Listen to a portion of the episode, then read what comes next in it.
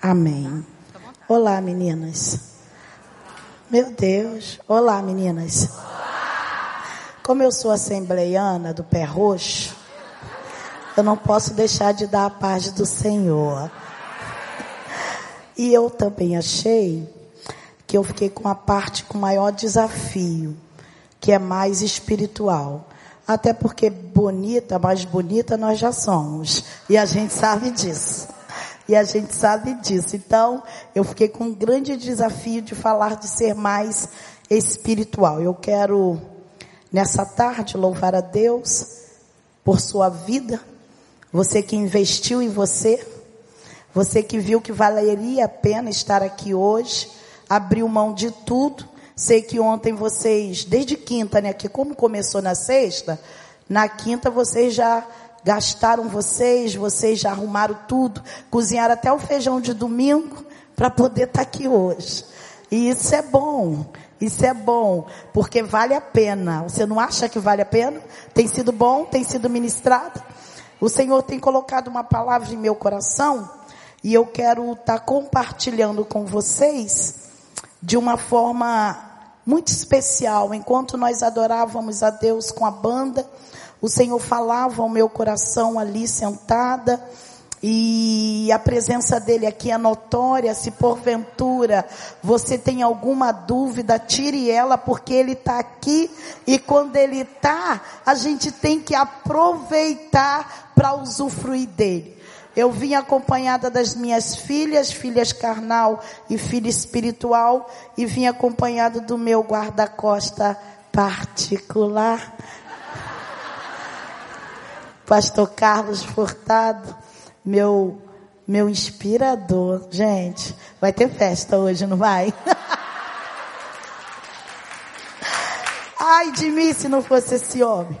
Eu trabalho com mulheres já há 30 anos. Eu fui apresentada de uma forma linda pela Maura, que também me fez esse convite. Trabalho com mulheres há 30 anos e na PIB de Irajá trabalho há 9 anos. E eu fui levada para lá por uma amiga que está aqui, pastora Elizabeth Drummond, que me levou há nove anos atrás para PIB. Hoje ela mora aqui, congrega na Atitude e hoje veio compartilhar conosco desse momento. E na, quando Deus me deu o ministério com mulheres, há 30 anos atrás, eu sei que eu tenho cara de 30, mas foi há 30 anos atrás que Ele me deu esse ministério.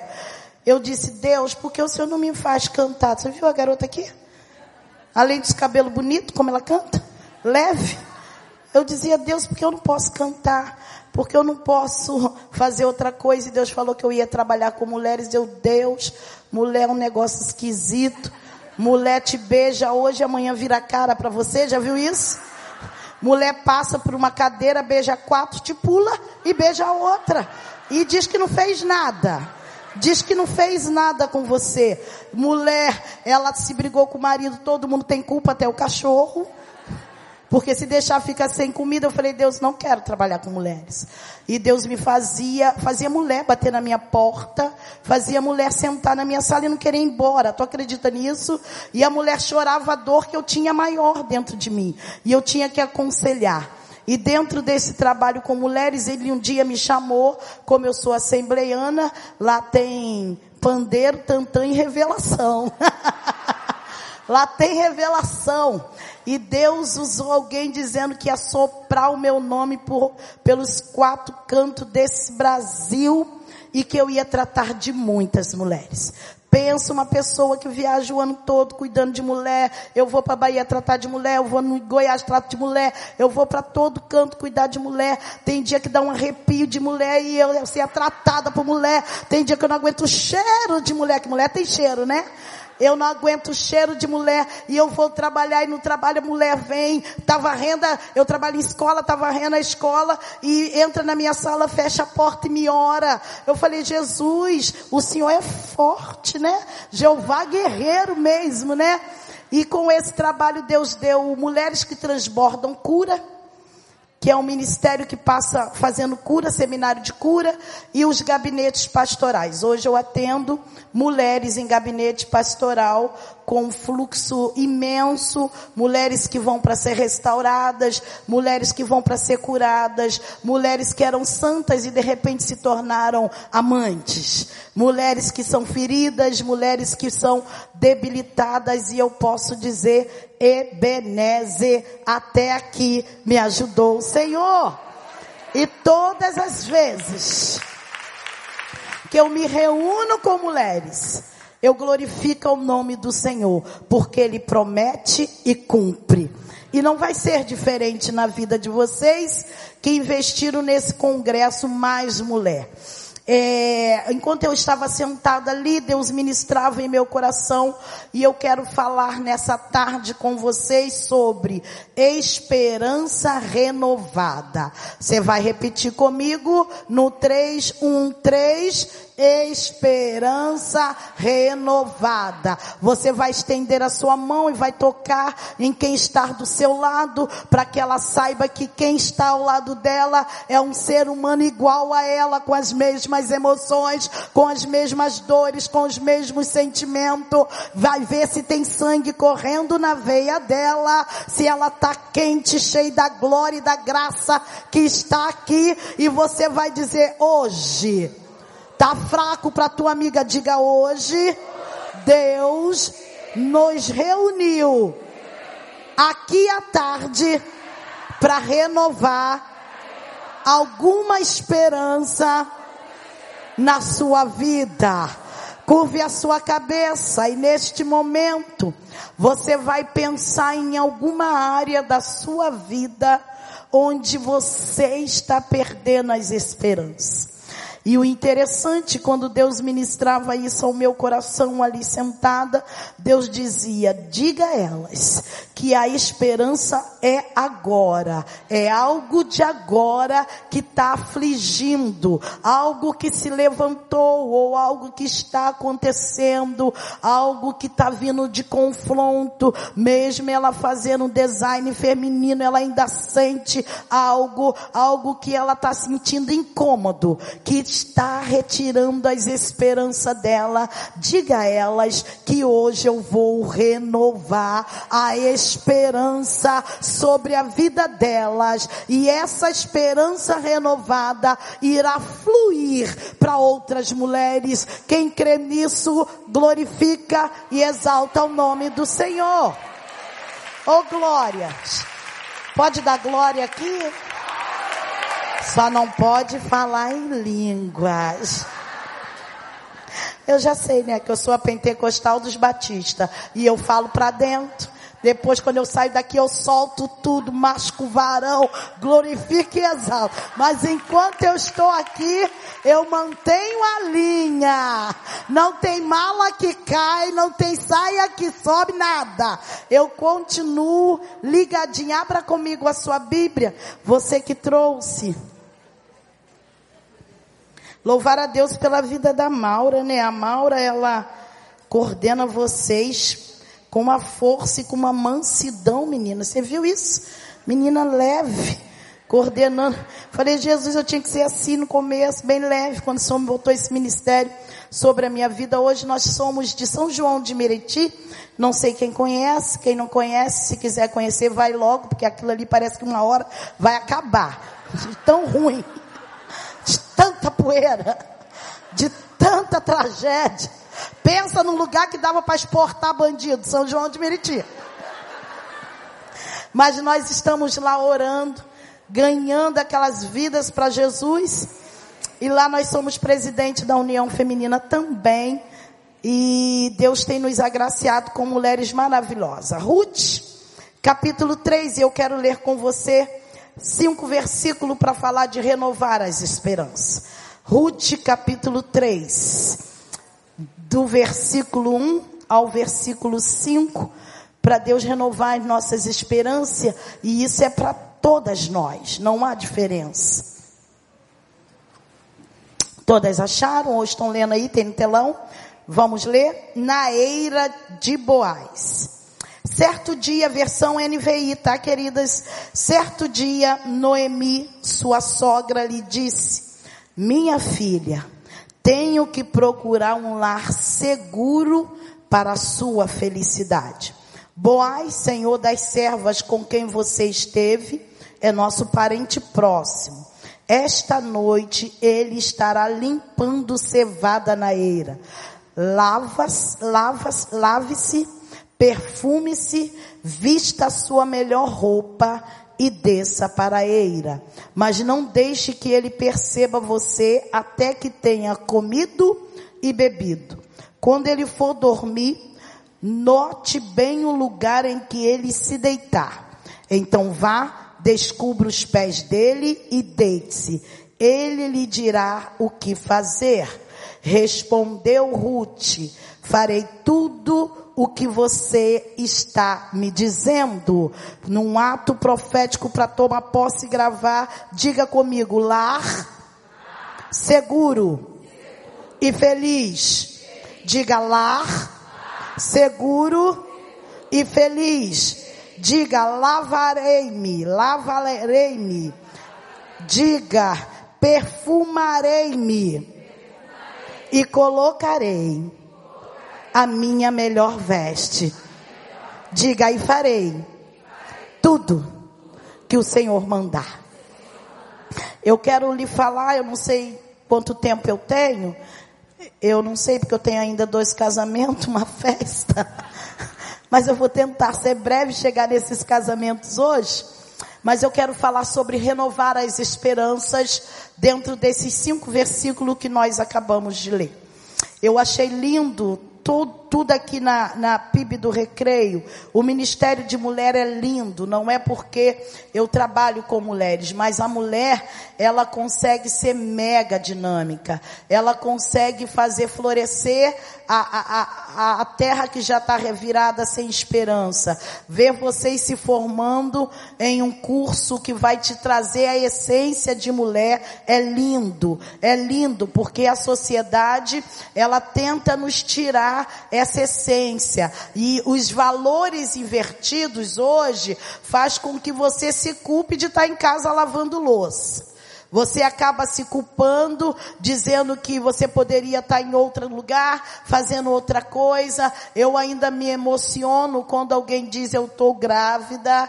Eu, eu, quando eu vejo mulheres querendo engravidar e, e não consegue, eu ainda choro em duas situações da nossa vida: batismo e casamento. Eu choro porque eu acredito no casamento. Eu acredito na união entre duas pessoas com respeito e com amor, porque é o amor que gera o respeito. E eu vejo hoje muitas pessoas casando sem amor. Na próxima, na última quinta nós atendemos um casal e eles falaram tudo. Eu perguntei: vocês se amam? E ela disse: não sei.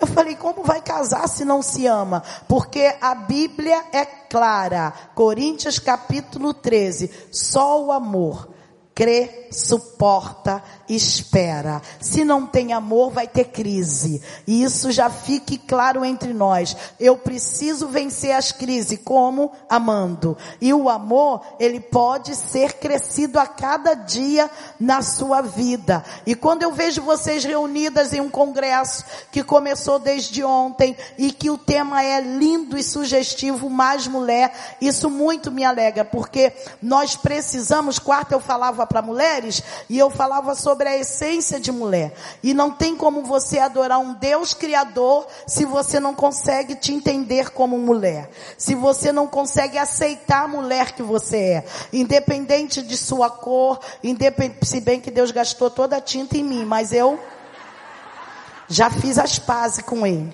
Falei, Deus podia ter dividido essa cor que o Senhor gastou tudo em mim com alguém, mas ele falou, eu precisava te marcar nessa terra. E aí a forma que eu achei foi essa. E aí, independente de sua cor, da, su, do seu, da sua estrutura familiar. Por que a senhora diz isso, irmã Andréia? Porque você pode ter vindo de um lar totalmente destruído, mas o Senhor segurou na tua mão e te colocou de pé. Você pode ter vindo de pais alcoólatras, pais drogados, mas desde que você aceitou Jesus, a sua história foi transformada no mundo espiritual. E quando vocês querem querem falar da essência da mulher em uma sociedade que não dá tempo. Eu vi uma chamada antes da coreografia. Porque, na verdade, o congresso é tudo isso. Até estar na tenda é congresso. Até abraçar alguém é, é congresso. Comprar blusa Inspire, tem GG lá? Tem GG, a blusa Inspire? Tem que ter, tem que ter. Tem que ter. Tem que ter xixi, Tem que ter. Independente disso tudo, você quer ser mulher. Só está aqui quem, quem acredita que vale a pena ser mulher. Só, quem só está aqui quem acha que diante disso tudo a gente pode ser ajustada na estrutura de mulher que a sociedade tem tentado tirar da gente. E a chamada dizia que dentre é, é era para se voltar para a essência de uma vida de mulher cristã, voltar a ler a Bíblia e hoje com os aparelhos que tem as, as Bíblias é mais fácil é voltar a ler porque tem a Bíblia audível, você põe no ouvido o fone e vai ouvir ouvindo a palavra de Deus. Então a, a, a chamada dizia que precisamos amar a Deus acima de tudo. A chamada dizia que nós precisamos orar. E orar não é descer num joelho e subir no outro. Orar é ter um período, uma disciplina de oração. Tem uns que desce no joelho e já sobe no outro, não. É, Voltar-se para Deus é ter um canto na sua casa, que é ali a glória desce, a revelação vem, a sabedoria chega, ainda que esse canto seja o banheiro, o cantinho do quarto, o cantinho da sala, onde você espere todo mundo dormir. Não há crescimento nem Deus se você não fala com o dono do crescimento. Que ter oração e tem que ter tempo para a leitura bíblica. Porque as circunstâncias do dia a dia nos afastam disso. A gente tem tempo para tudo. Eu, eu demoro muito responder as mensagens do zap, até porque eu fico em sala de aula e tem mensagem que eu só vou responder. Não dá para ouvir áudio em sala. Então é só à noite, muito tarde da noite, mas você tem tempo. Eu tenho tempo para isso. Eu tenho tempo para me alimentar, eu tenho tempo, quem malha, malha, quem, quem caminha, caminha, quem cozinha, cozinha. Então, dentro das suas 24 horas, você precisa pelo menos de meia hora de leitura bíblica diária. Você pode liberar isso para quem está do seu lado? Meia hora, diga, comece com meia hora. É o desafio do congresso para ser mais mulher. Meia hora de leitura bíblica por dia. E a sua vida será transformada. Oh, meu Deus. O texto que nós lemos, o livro de Ruth, é um livro que vai trazer a história de uma família no momento em que os juízes julgavam Israel. Esse texto vai começar apresentando, esse livro vai começar apresentando esta família e, e deixando claro que foi na época de juízes. Elimeleque, ele era casado com Noemi, a Bíblia não traz muito contexto de como era o casamento dele, mas faz questão de relatar como estava a sociedade vivendo uma crise que vai gerar fome em Belém. Totalmente um paradoxo, porque é, fome na, na terra do pão terra do pão com fome.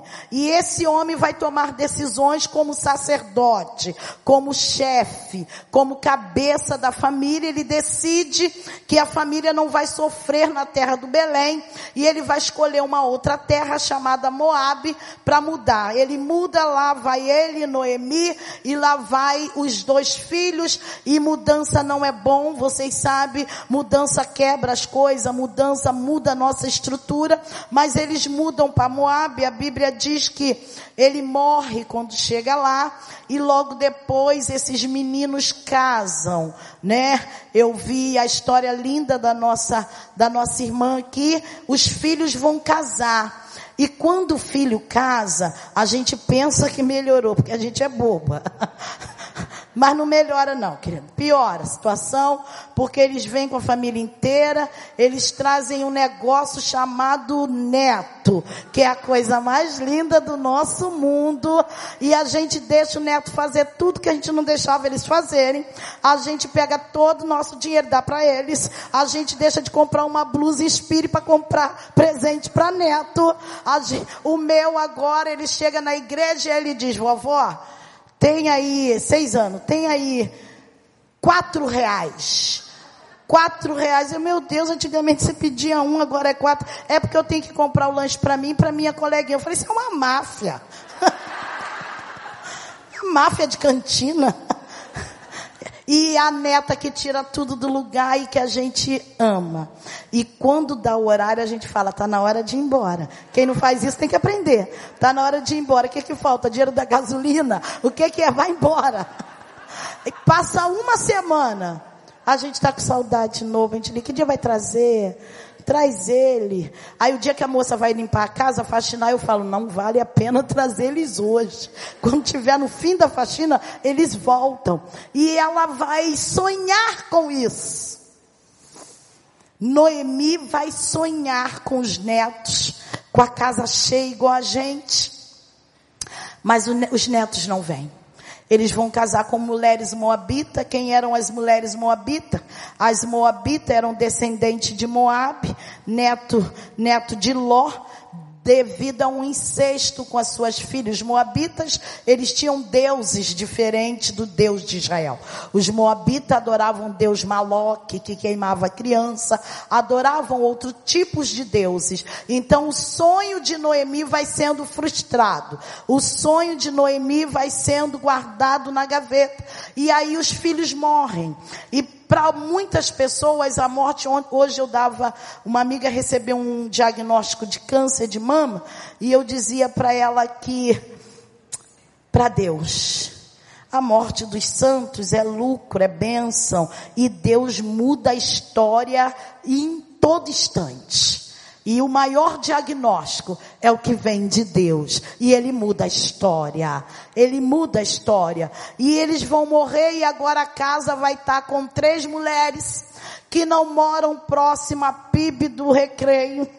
Três mulheres que moram numa terra de deuses estranhos Três mulheres que a Bíblia não mostra se tinha dons e talentos para ministrar outras mulheres com cursos que não tinha dons nem talentos para fazer artesanato duas vezes por semana, Olivia. A Bíblia não conta no que essas mulheres eram boas, mas elas, é, elas eram mulheres e conseguiram sobressair mesmo sem destaque. E eu quero liberar isso para sua vida.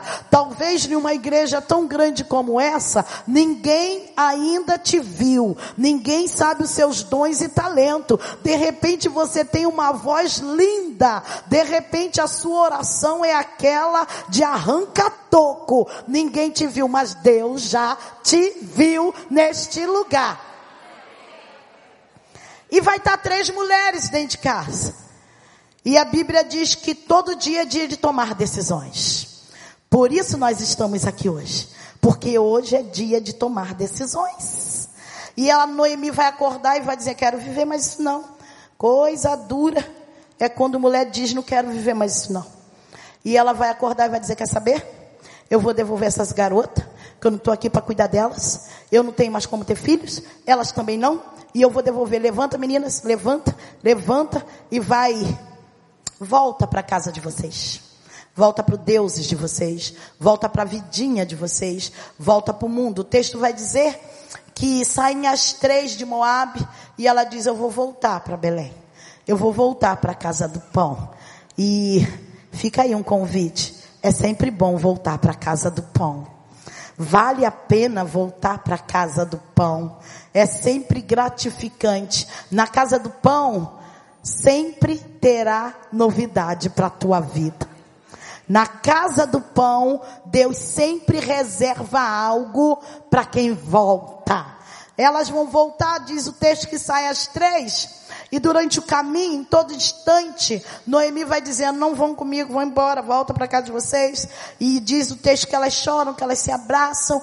E Orfa vai resolver voltar. E não é pela fala de Noemi, é por ela mesmo, porque dentro dela havia algo de saudade do passado. Ela volta para o Deus dela, ela volta para o mundinho dela, ela volta para a história dela, para os parentes dela. Só que em toda a história da sociedade, só tem história quem anda para frente. Quem anda para trás sai da história. E é por isso que tu tá no congresso. E eu quero liberar isso para sua vida. Levante a tua mão. Haverá um caminhar para frente a partir deste congresso sobre a sua vida. E se tu caminha para frente, sua casa caminha para frente, seus filhos caminham para frente, quem está à sua volta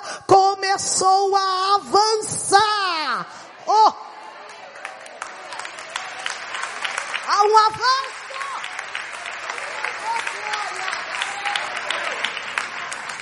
A volta não é fácil para ninguém. Sair de casa e voltar não é fácil. Sair do emprego e voltar não é fácil. Parece que a fila andou, você ficou para trás. Mas Noemi resolve voltar. Orfa volta e sai da história. Não se ouve mais falar dela. E Ruth vai ter um dos versículos mais lindos, dizendo que a conversão dela, teu Deus é meu Deus, aonde você deitar eu deito, aonde você comer eu como, porque eu já percebi que o seu Deus não se deixa, não te deixa sem casa, nem sem comida, nem sem amigo. Eu prefiro esse Deus, eu vou contigo. E elas vão começar uma nova história. Elas chegam em Belém, Ruth e Noemi, e Noemi traz com ela dores. Diga comigo, dores. Noemi traz a dor da solidão. Noemi traz a dor de perder marido. Noemi traz dor de enterrar filhos. E só sabe quem enterrou. É uma parte do corpo. Noemi traz a dor do desprezo, a dor da responsabilidade. Interessante, pastor Elizabeth, responsabilidade traz dores. Ela leva com ela e ela leva com ela a dor de ser responsável em discipular alguém. E ela entra em Belém e ela vem com tanto peso, com tanta dor, com tanta marca, que ninguém acredita que haveria restauração para ela. E ela chega em Belém, e o povo reconhece, porque não pense que é porque você mora em prédio, que seus vizinhos não te conhecem, te conhece bem, te segue, a história que diz que eles conhecem a gente pelo nosso lixo, e eles te conhecem, e todo mundo vai olhar para Noemi e dizer, você Noemi? Você, Noemi, os mais discretos vão dizer, tá estranho. Outros mais indiscretos vão dizer, você engordou. Ou você emagreceu. Tu tá tão abatido, tá doente. Aqui não tem não. PIB de, de recreio não tem mulher assim não. Eu acho que só tem lá na Venda Velha, em São João. Você tá gorda? O que está acontecendo? Você tá tão magra, menina, fala para mim, tu tá doente? Tá acontecendo alguma coisa? Algumas são mais ousadas. Teu marido está te traindo. Você está batida. Você está com olheira. Né? Uma coisa assim que você fala, estou morrendo. que dia é o meu velório? que dia é o meu velório? E Noemi vai viver essa sabatina. E ela vai se levantar. Sabe qual é o segredo de vencer? É se posicionar. E hoje Deus te, te chama a se posicionar. Oh meu Deus! E ela vai dizer: Estou amarga. Sabe o que acontece? Não é qualquer um que tem coragem de dizer: Eu estou amarga. Porque a gente vive uma sociedade do disfarce. A gente só posta foto bonita. Tem umas que falam, eu ando pelas igrejas todo dia. Pensa numa pessoa que vai para mil e uma igreja. Igreja com elevador, igreja com garagem, igreja, eu vou. E aí eu já fico parada para as fotos. Aí elas vão rodando em volta de mim dizendo assim, tem que ser esse lado para mim, missionária. Eu, por quê? Por causa do meu cabelo. Eu, tá bom, vira. Eu fico aqui à disposição dela. E a, e a gente só posta foto bonita. Ninguém foto, posta foto que chorou a noite toda. A não ser que esteja querendo chamar a atenção de alguém. Ninguém posta foto com olheira, com o cabelo pro alto, com a raiz dura. Nem quer tirar foto quando a raiz está dura.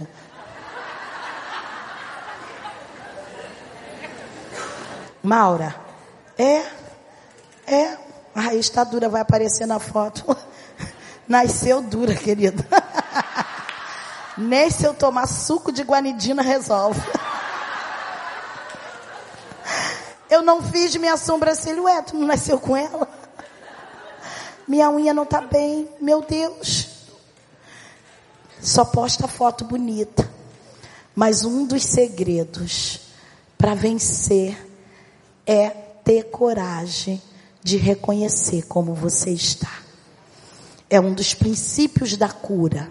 Reconhece, deseje ser mudada e arrependa de tudo que te levou até ali.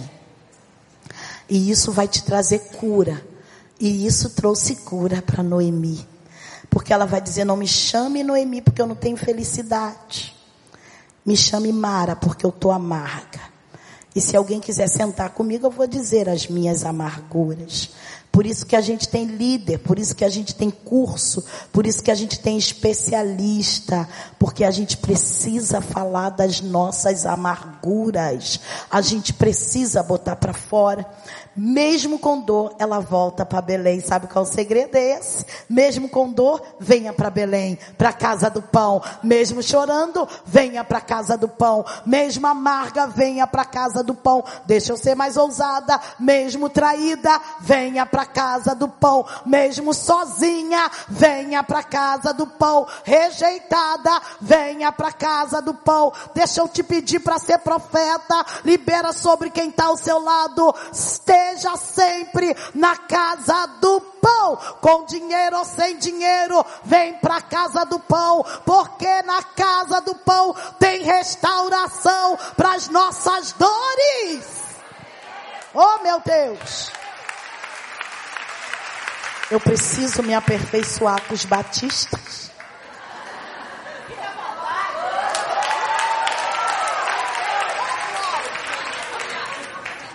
é eterno. Se eu tivesse na PIB, Beth, de Irajá, eu cantaria com elas. Mas desceu o varão, resplandecente lá. Não foi eu?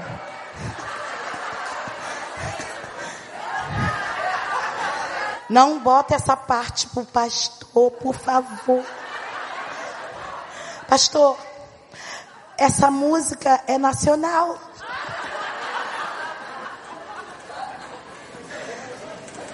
Eu estou melhorando com os batistas. Sofri.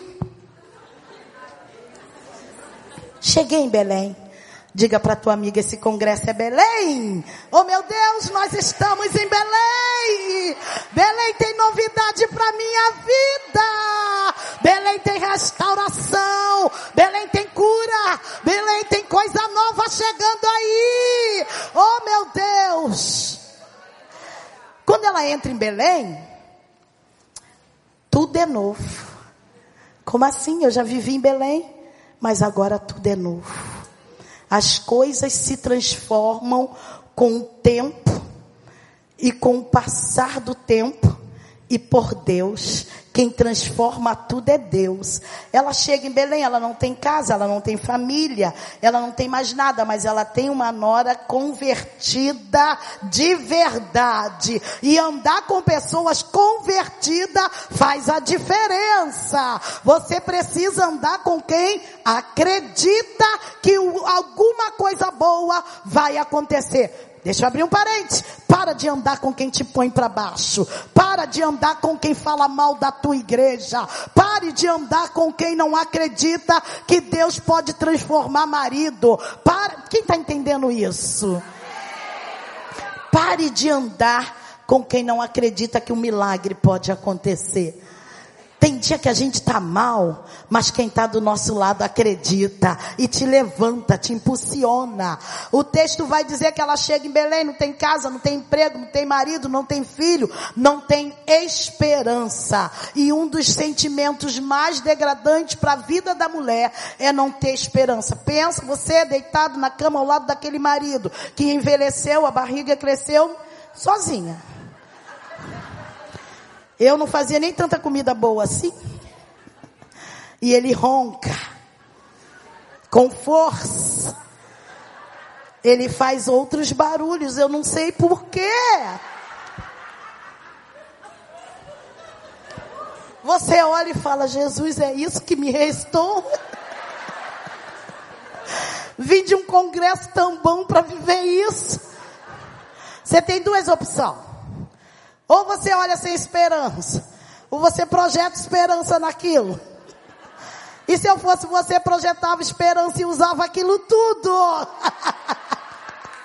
oh meu Deus, um dia eu venho só para falar disso, de usar tudo. Tá marcado?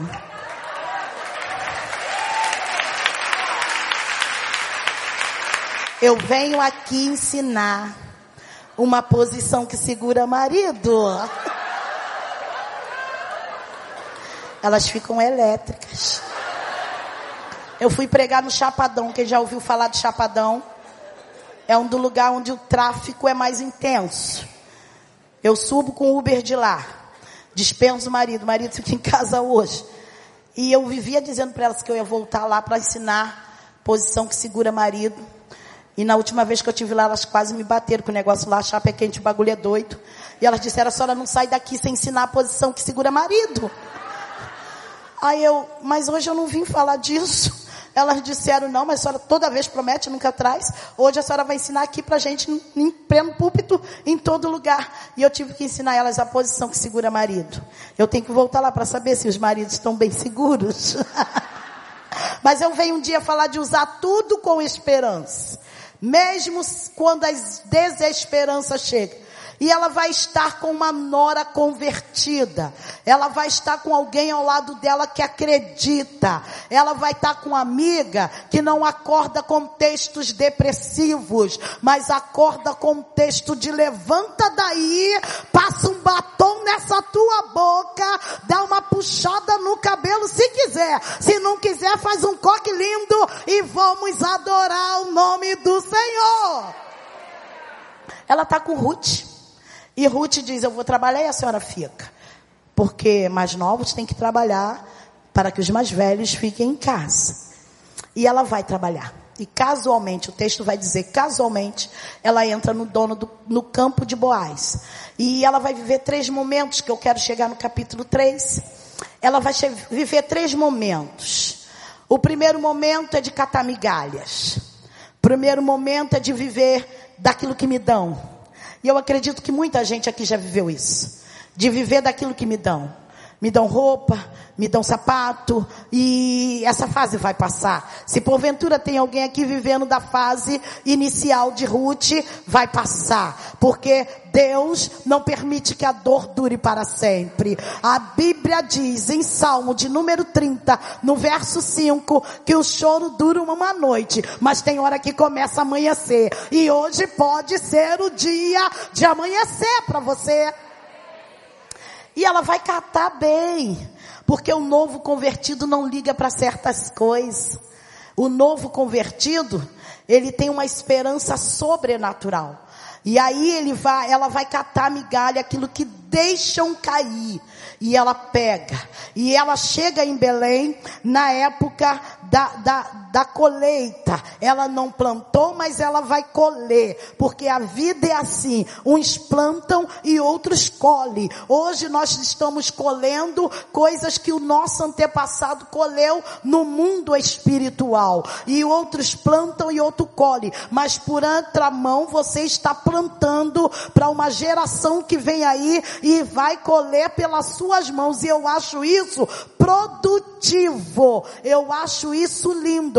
E ela vai colhendo o que deixam cair. Deixou uma aqui eu pego, deixou. Só que o que você cata de migalhas na vida é o suficiente para você não morrer é o suficiente para você sobreviver. O segundo momento que ela vai viver dentro do campo de Boaz é o momento em que o dono do campo dá ordem e manda me abençoar. Levanta a tua mão porque eu quero. Ai meu Deus, é a ordem que o dono do campo dá ordem fala: dá para ela. Tá com etiqueta, Senhor? Dá para ela. Eu comprei ontem, dá para ela. E é o dono do campo que manda. E se ele mandou, acho bom obedecer. Libera para ela, libera roupa, libera sapato, libera porque a ordem vem de quem? Do dono do campo. Tem coisa que você compra compra. Você está um tempão querendo comprar. E quando você compra, eu, eu abençoo muito porque eu sou muito abençoada. E Deus fala, eu dei um sapato, eu ganhei um sapato, fiz aniversário em março. E ganhei muitos presentes. E ganhei um sapato que eu botava no pé doía. Apertava meu pé, eu falei, Jesus de Nazaré está doendo meu pé, eu vou liberar isso para alguém. E liberei para uma jovem da igreja. E ela falou, eu não posso crer que eu estou ganhando isso. Ai, eu tô tão precisada. E eu disse, o dono do campo mandou. Se o dono do campo mandou, não questione. Fala para quem está do seu lado, não questione. Sabe o que vai acontecer? Já vai haver limpeza dentro daquele teu armário. Já vai haver limpeza dentro daquele. Se você tiver ligada com o dono do campo, tu bota a mão no sapato e ele diz quem é que você tem que dar. Você põe a mão na blusa que nem cabe mais, querida. Desculpa. Desculpa. Pelo amor de Deus, desapegue. Desapegue. Ah, eu comprei nos Estados Unidos. Hã? Ah, eu ganhei na Holanda. Hã? Vai levar pro túmulo só porque é da Holanda? Holanda nem sabe que tu comprou isso lá, querida. Holanda tá tchum pra tu, pra você e tem gente precisando. Essa sessão desapega, desapega de roupa, de sapato, de, de bijuteria. Oh meu Deus, desapega de Bíblia que você nem usa mais. Tem gente querendo uma Bíblia de estudo. Você viu a pastora? Viu a pastora? Versão King James. Eu também tenho. Viu eu? Versão NVI, ganhei em São Paulo. Aí eu dei as outras, dou algumas. Quando eu não dou, marido pega emprestado. Fico toda revoltada. Porque ele não cuida direito das minhas Bíblias. Aí ele faz pirraça e fala, não quero mais. Eu, oba! Nem me aflige. Desapega, diga para tua amiga, desapega. Desapega. Você tem, diga para ela, eu sei que você tem. Eu sei que você vai doar. Eu sei que você vai abençoar. Se quiser, manda para São João de Miriti. Oh, meu Deus. Pastor, o senhor conhece São João de Miriti? Conhece o que ali? Só o centro? Conhece a Zona Sul? O senhor conhece Venda Velha? Vai lá. Vai lá um dia, avisa. Que a gente vai receber o senhor na Venda Velha. Aí quando o senhor for, já leva o desapega. Pensa numa terra boa, venda velha. Ela chega, não tem nada, mas o dono do campo cuida de mim. Eu cuido de ti, ele cuida. Eu cuido de ti descansa em mim. Ele vai dar ordem. E o terceiro momento que Ruth vai passar, ela vai passar como dona do campo. Porque ela vai casar com o dono do campo e ela vai passar como autoridade e ela vai pisar com história. Sabe por quê? A gente tem mania de não valorizar a nossa história. Eu entrei nesse campo, eu não tinha nada. Deus me deu migalhas. Depois o dono do campo mandou deixar para mim e agora eu sou dona desse campo. Pensa nas bolsas de Ruth como dona do campo, pensa nos sapatos de Ruth como dona do campo. Mas o capítulo 3, eu tenho quantos minutos? 15. Falei nada. Eu tenho 15, 10. Você não marcou? Cadê a plaquinha? Você não fez? Ali a plaquinha? Entendi. Entendi. Estou tentando entender. Dez minutos para a gente encerrar. Ganhei mais dez. Quantos podem dar glória a Deus? Não vou usar, amiga, vou, vou ser breve. Escute, cheguei agora, agora que eu iria começar a pregar. Mas é, tem, tem culto à noite. Cheguei no capítulo 3 agora, querida. No capítulo 3, que nós lemos, Noemi já está meio restaurada. Quem está meio restaurada é já começar, é, é desejar começar a exercer seu ministério né? Já, já entendo que eu tenho que exercer. Já entendo que teve alguém aqui que falou sobre isso. Ela, Deus já tinha me falado, mas agora eu começo a exercer. No capítulo 3, Noemi vai liberar uma palavra para Ruth.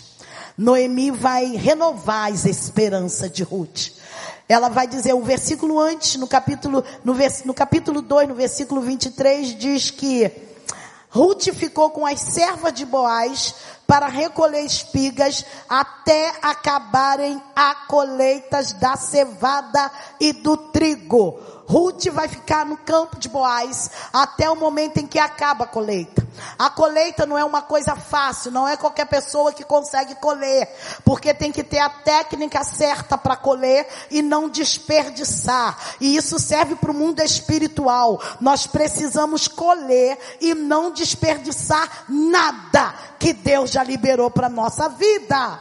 E Ruth vai ficar com as servas de Boaz até colher. O momento das, da, da colheita e o momento em de separar o grão, a palha do trigo era um momento de festa. Eu quero repetir isso para você. Você está aqui num congresso onde Deus deseja que você separe a palha do trigo. Quem pode fazer isso? Você acabou de entrar na eira. Deus vai te ajudar a separar a palha do trigo. Este momento é de festa.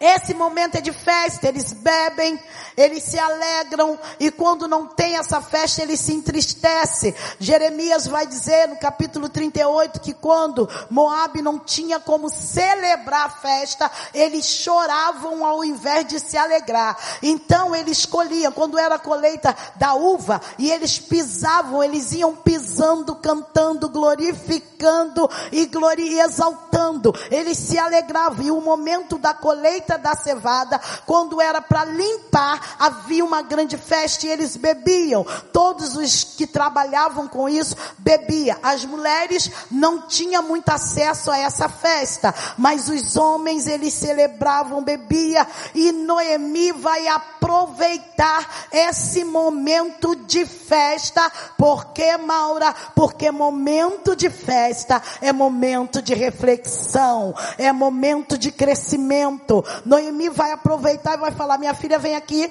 eu preciso preparar um lar para você. Mas não é um lar de qualquer maneira. Esse lar que Deus tem reservado para você tem que ser seguro e ter felicidade. Quem toma posse disso hoje? O lar que Deus quer para minha vida é seguro e tem que ter felicidade.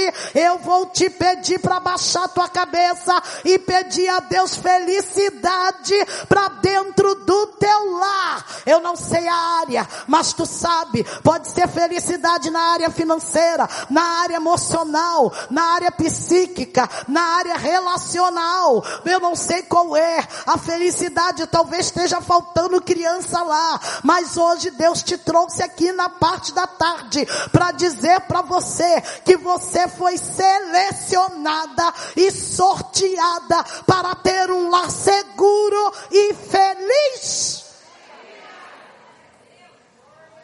Eu conjecturo. Ruth dizendo o que, que a senhora está dizendo.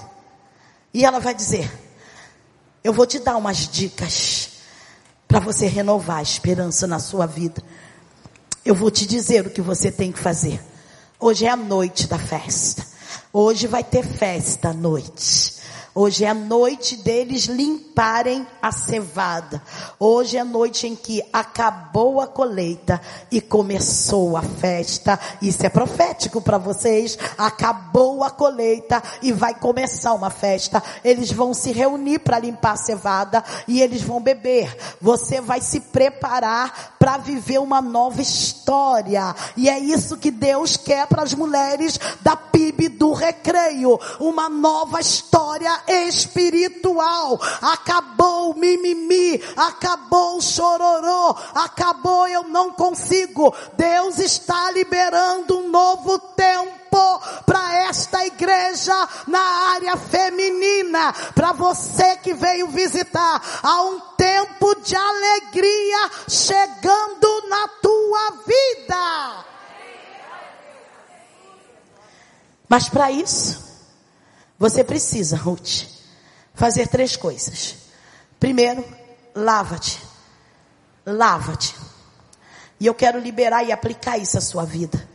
Não é uma lavagem, não é uma limpeza externa, porque aqui todo mundo tá cheirosinho, todo mundo usa produto bom, todo mundo sabe se aceiar é uma limpeza na tua área emocional espiritual.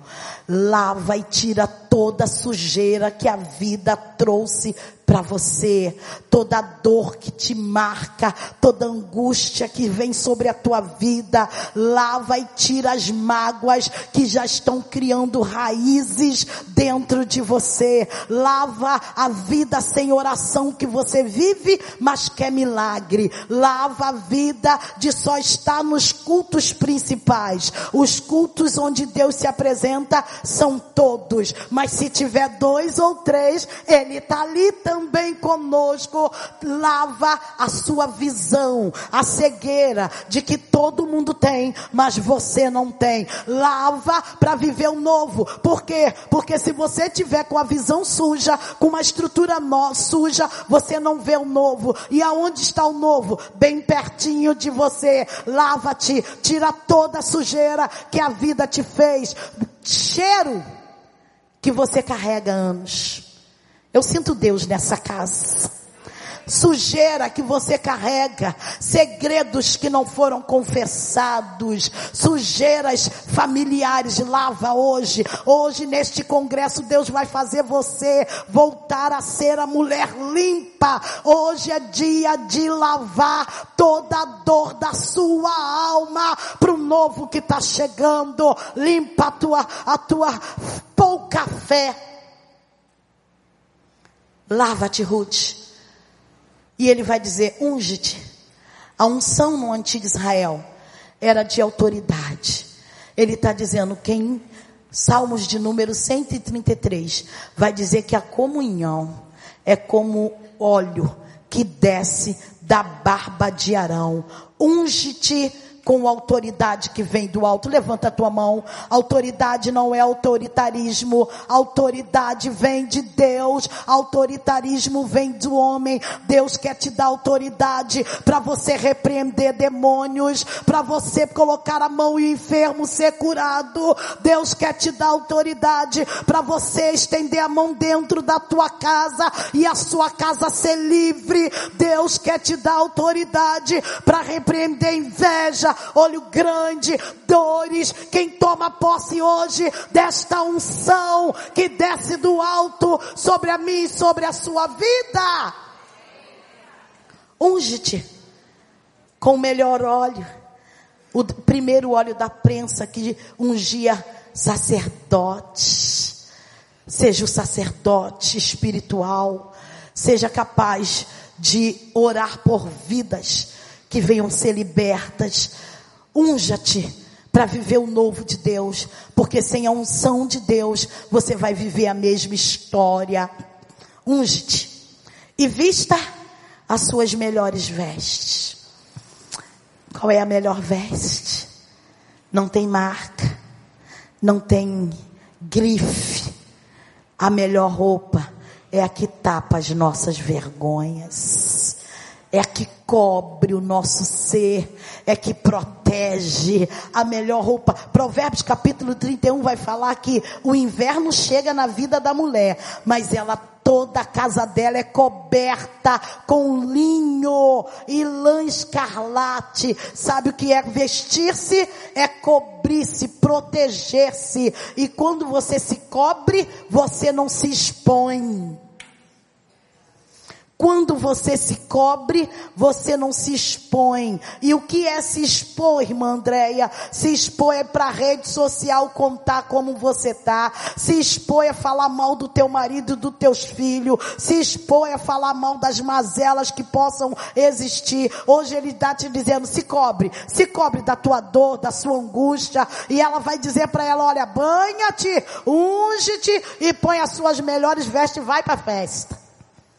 E quando ela chega lá, Noemi vai dizer: quando você chega lá, não se deixe conhecer. Ela está dizendo: seja discreta. Tenha uma postura decente. Quem nunca ouviu isso de mãe? Quem nunca ouviu isso de mãe? Quem nunca ouviu isso de vó? Quem nunca ouviu isso da tia? Eu tenho duas adolescentes, né? A minha, que foi gerada aos 38 anos, esse negão fez um filho em mim. Eu não participei, bem, não lembro. Pelo menos eu não lembro. Eu só lembro quando o médico falou: a senhora está grávida. Com 38 anos de idade, eu queria morrer. Eu lembrava do peito vazando leite. Vocês já viram isso?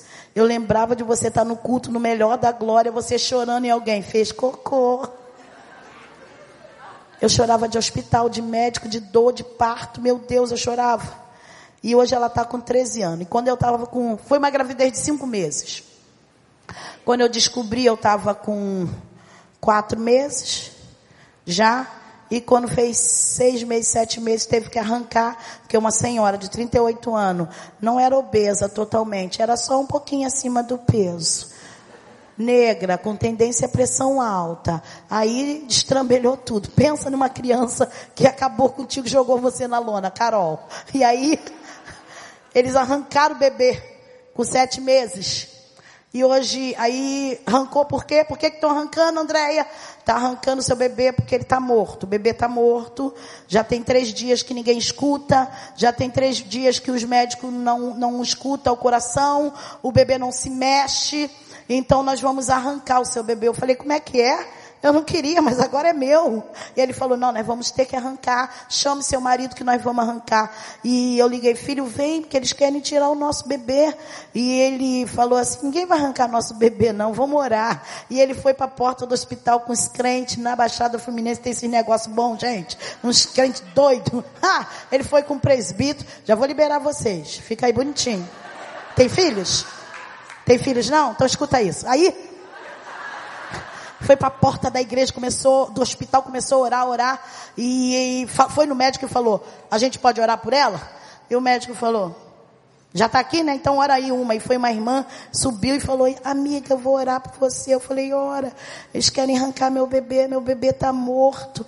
E já tinha três em casa, já estava na esperança da menor. E quando a, médica veio conversando, a senhora sabia que é uma menina? Eu falei, soube onde vocês já querem tirar hoje? É uma menina, eu sei. Eu já tinha uma. Eu tenho uma, uma minha e criei dois deles. E aí, eles Tiraram o bebê, eu falei, ah, eu sou a crente da história. Falei, tá vivo ou morta? Ela falou, seu bebê? Eu falei, é vivíssima, vivíssima, do tamanho de uma Bíblia. Como nós somos pentecostal, o pai botava dentro do pandeiro e dizia, vão dar glória. E ela ia dentro do pandeiro. E a gente pensa num homem desse, eu desse tamanho, ele enorme, e a gente ia com uma criança que cabia na palma da mão pro culto. Falei, filho, tu não tem vergonha não? Que vergonha. Vambora, dá glória. Não tinha carro não. E a gente ia dando glória, exaltando, e a gente revezava para ver respirando. Porque era muito miúda. Tomava copinho, leitinho no copinho. Você fica agora a ver se vai parar de respirar. E hoje está aí com 14 anos, enorme, toca quatro instrumentos da casa do Senhor. Levita, porque Deus é Deus de milagre. E eu tenho adolescente, eu falo assim, elas gostam de vestir umas roupas e tirar foto, né? Não sei porque adolescente veste roupa para tirar foto. Aí eu, vai aonde? Tirar foto. Quando eu vejo a foto, eu falo, Jesus de Nazaré, Jeová guerreiro, ajuda. Eu, isso não é bom. Aí eu falo, isso não é bom. Tenha comportamento. Quem é mãe que nunca falou isso? Noemi vai dizer para ela, pode ir tocando aí, filhos. Pode ir tocando aí, fazendo barulhinho de fundo. Aquela que o pregador sabe que tem que parar. É essa. Eu fico irada com os levitas da igreja, que o pregador não quer parar. Eu falei, não já ensinei para vocês. Quando começa a fazer um negocinho, o pregador já se toca, não é, pastor? A gente ensina isso para eles, eles não aprendem. Quem nunca falou isso para vocês? Que tem coisa que não cabe para gente. Tudo é lícito, mas nem tudo me convém. Sabe o que é isso? Vestir suas melhores roupas. Diga para sua amiga, veste a sua melhor roupa. E vamos subir para eira porque a eira tem novidade para mim e para você. Vamos subir para a eira, lavadas, ungidas, oh meu Deus, com as melhores vestes, e vamos chegar lá. E Noemi vai dizer: Não se deixe conhecer, não se deixe conhecer. E Ruth vai fazer, e vai liberar aqui e vai dizer: Eu vou fazer tudo conforme a senhora falou. E ela sobe, e ela deita os pés, e ela sobe na eira. E a eira, o trabalho da eira, era um trabalho de, de separar o trigo da, das palhas. Era um trabalho difícil. Eles faziam no final da tarde, quando vinha um vento, e o vento era favorável. Tinha um vento que batia no final da tarde. Oh meu Deus! E esse vento era favorável. Eles pegavam uma peneira grande, botavam o que foi colhido e começava a sacudir. O que era grão ficava, e o que era palha o vento levava. E hoje Deus quer fazer isso com a gente. Como, irmã Andréia? O que é palha na tua vida espiritual, Deus vai levar nesse fim de tarde. Ou oh, você pode se colocar de pé. Você pode se colocar de pé. Você pode falar para Deus o que é palha na tua vida espiritual. Talvez a palha seja alguma coisa que te prendeu. Talvez a palha seja um comodismo que chegou sobre a sua vida. Talvez a palha seja alguma coisa que você está dando mais valor mas isso está travando a sua vida espiritual. Eu não sei, Maura, se pode, mas eu posso convidar ao altar quem deseja se livrar das palhas. Eu gosto do altar porque o altar é o lugar que você precisa estar. Se você se encontrou e precisa se livrar de palhas, venha até o altar, porque nós queremos ministrar sobre a sua vida. Esse altar hoje é a eira. Você está na eira peneirando grão. E o que é grão vai ficar.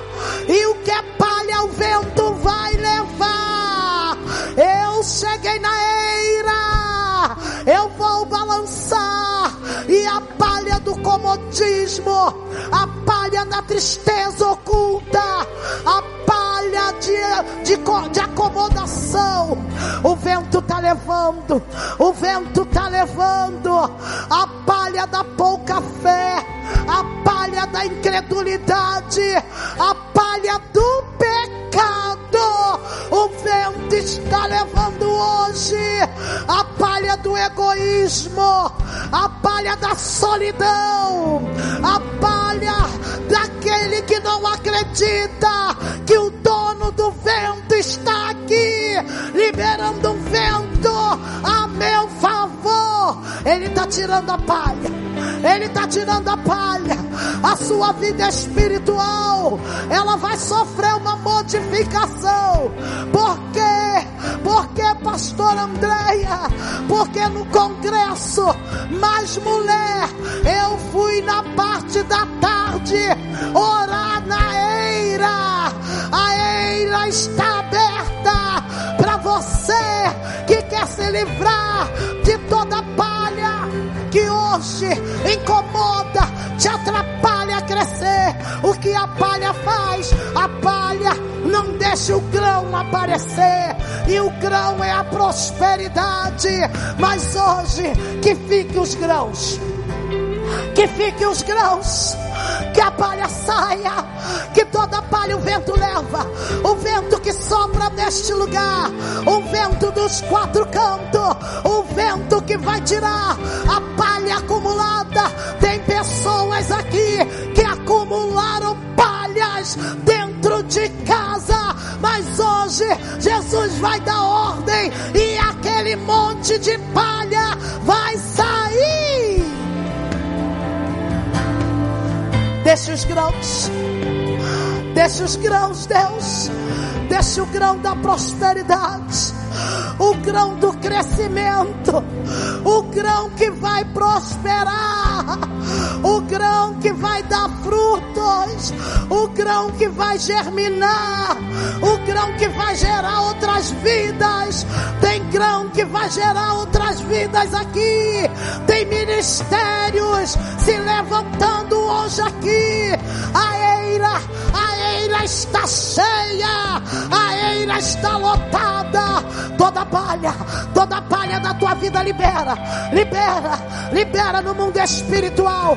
Eu libero, eu libero a palha da solidão.